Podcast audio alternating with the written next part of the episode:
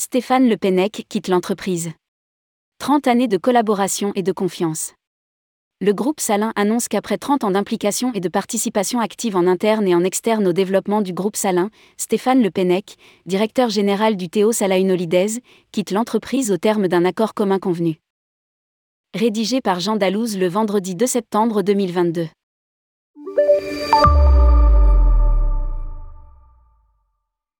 Après 30 années de collaboration, où il aura vu l'entreprise familiale évoluer, Stéphane Le Pennec, directeur général du Théo Salah Holidays, quitte l'entreprise, au terme d'un accord commun convenu, annonce le groupe Salin dans un communiqué.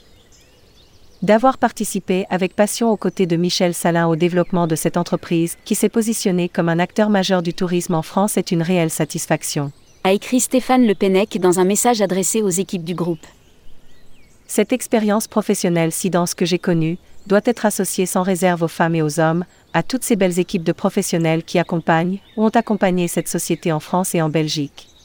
Nous avons partagé tant de satisfactions, mais également des moments difficiles sans jamais perdre motivation et implication, je les remercie sincèrement et je leur souhaite une belle continuation.